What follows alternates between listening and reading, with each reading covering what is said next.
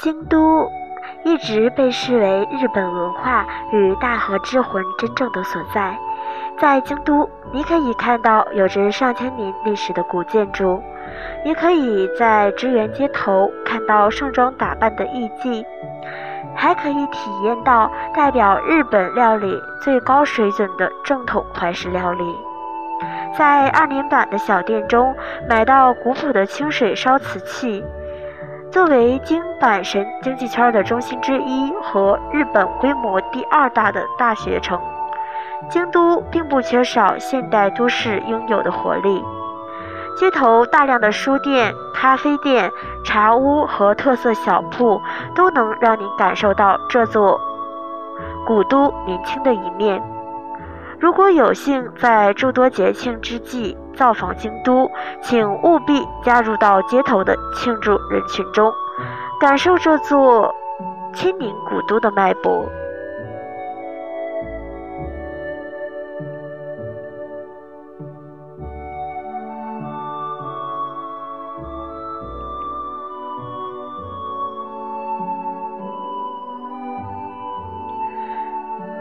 京都四季分明，感受季节的流传是京都的一大魅力所在。一般而言，春秋两季是最佳的旅游季节，但是适逢赏樱、赏枫的高峰期和五月黄金周期间，京都往往是人满为患，酒店的价格水涨船高，一房难求。热门季节出行呢，可能体会到了京都本有的，体会不到。京都本有的静谧，错峰出游经常会有惊喜。春季的京都气候温和和舒适，雨量较少，是最佳旅游季节之一。早春二月下旬、三月中旬是梅花季，三月底四月中旬是最为热闹的樱花季。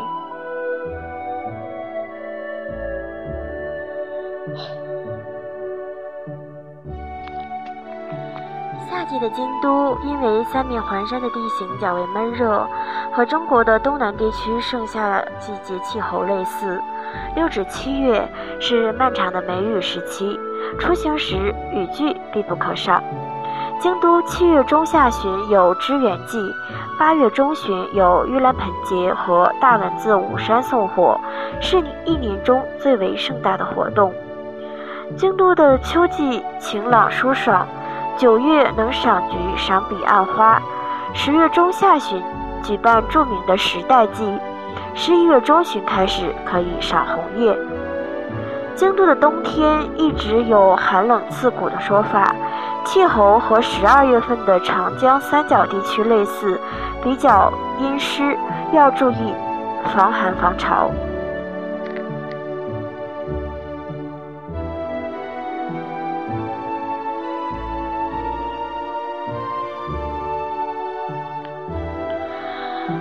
十二月初呢，依然可以欣赏到红叶。十二月底到一月初，跨年的气氛浓厚，还适逢商店打折。如果运气好的话，还可以赶上雪后的京都，更是美不胜收。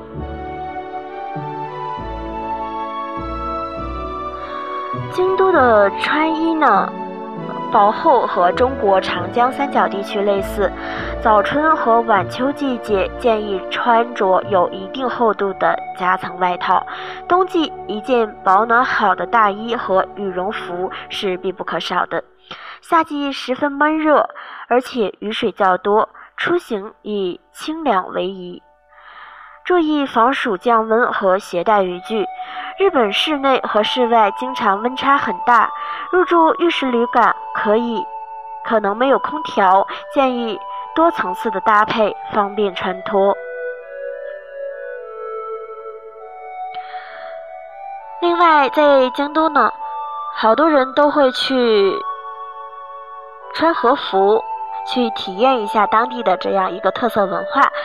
那京都传统的和服舒适合春秋两季，和式浴衣适合初夏和初秋时节。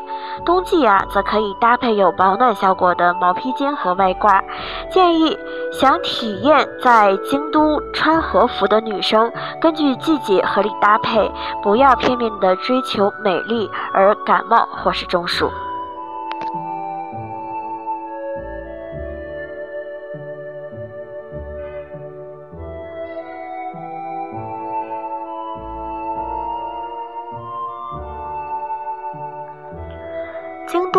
消费水平啊，京都呢是一个生活消费便宜、便呃旅游消费水平高的城市，其中住宿呢是关西地区最为昂贵的。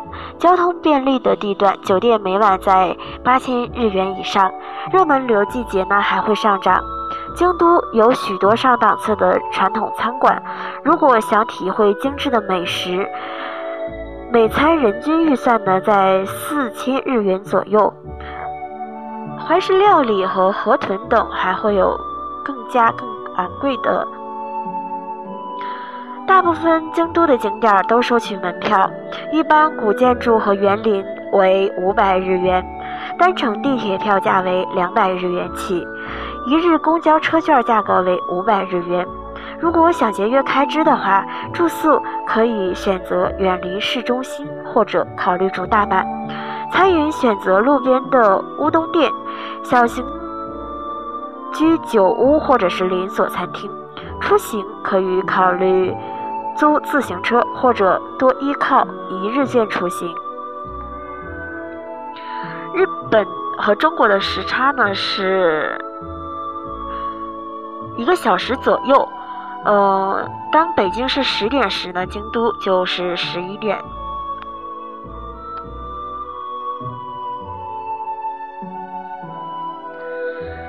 啊，提到京都，它的代名词呢可能是古都建筑、怀石料理、茶道或者是寺院。那接下来呢，就介绍一下京都的建筑。古代的日本受中国影响，大部分的建筑都是木质的。历经风雨和战火，能够保留下来的少之又少。特别是战国时代，京都经历过多次大战，焦土一片。那今天，京都大部分留存的古建筑，主要是江户时代重新建造的。在一些景点依然能看到视听平安时代的建筑。二战时期，美国在空袭日本时，特意绕开了京都。整体而言，京都依然是日本保存最为完整的古城。京都常见的古建筑类型呢，包括寺庙、神社、宫殿、庭院和古民居街道。很多人说京都都保留有中国唐宋的影子，一方面是因为京都佛教寺庙众多，建筑大多依靠中国唐代至宋代传来的图样建造；另一方面，京都建筑特色色调比较朴素，和明清以前的中国古殿审美更接近。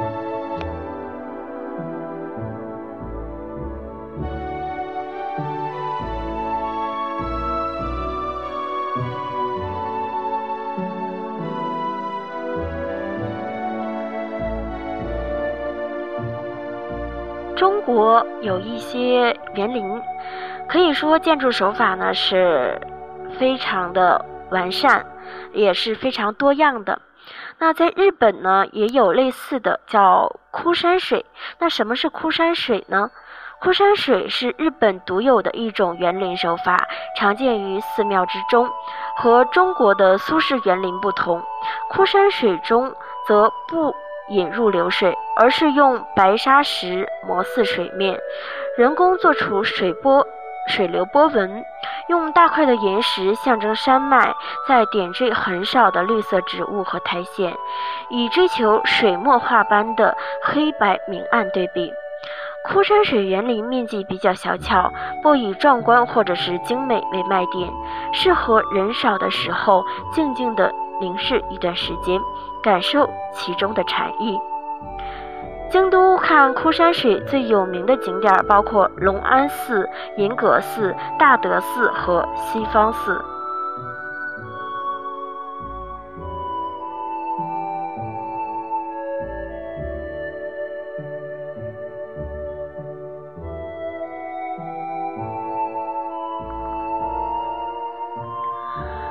怀石料理怀石料理呢是一种起源于日本茶道的餐饮形式。一开始的目的是为了让参茶的会客的人吃东西垫底儿，以一汤三菜为特征，又叫茶怀石。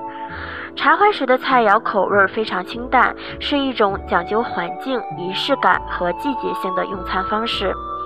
后来与会席料理相结合，演变成为了现在的一种高档料理形式。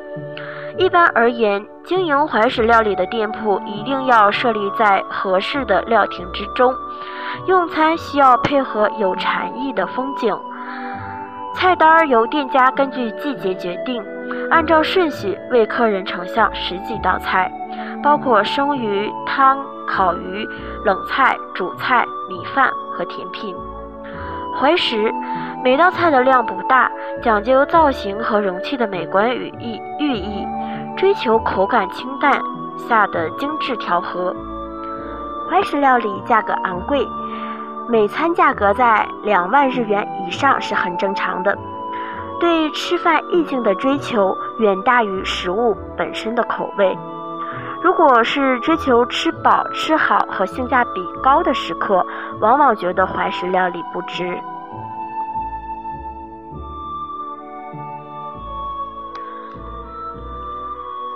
舞伎和艺伎，日语中伎字指男性艺人，而伎字指女性艺人。艺伎和舞伎写作云伎和舞伎，为了与娼妓区别，中文一般通用伎字。艺伎是日本古代延续至今的一种职业，主要是指在宴席上为客人演奏三味弦、跳日本舞助兴的女性艺人。实习期间的日记被称为舞记，学成后变成艺记。他们的服饰装扮不一样。过去的艺伎行业带有一定的风化色彩，成年的艺伎需要依靠富商进行注资。资助，或者是流转于温泉旅馆中，以赚取生活费。文学大师川康德成的名作《伊豆的舞女》中就描写了底层艺妓的悲惨生活。现在，艺妓行业呢变成了一种古典文化，作为京都的名片保存了下来。他们主要的工作是舞蹈表演，偶尔也会陪客人出席宴会，但不进行色情交易。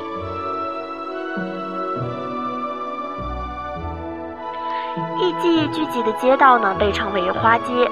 目前，京都都保留了五条，集中的在支原附近。许多人希望在支原能够一睹艺伎的倩影。不过，拍到经常的是游客装扮的艺伎。如果希望看到真正的艺伎，可以选择在支援角看一场演出，或者观赏一次艺伎公演。好了，本期的节目就是这样了，感谢您的收听，我们下一期不见不散。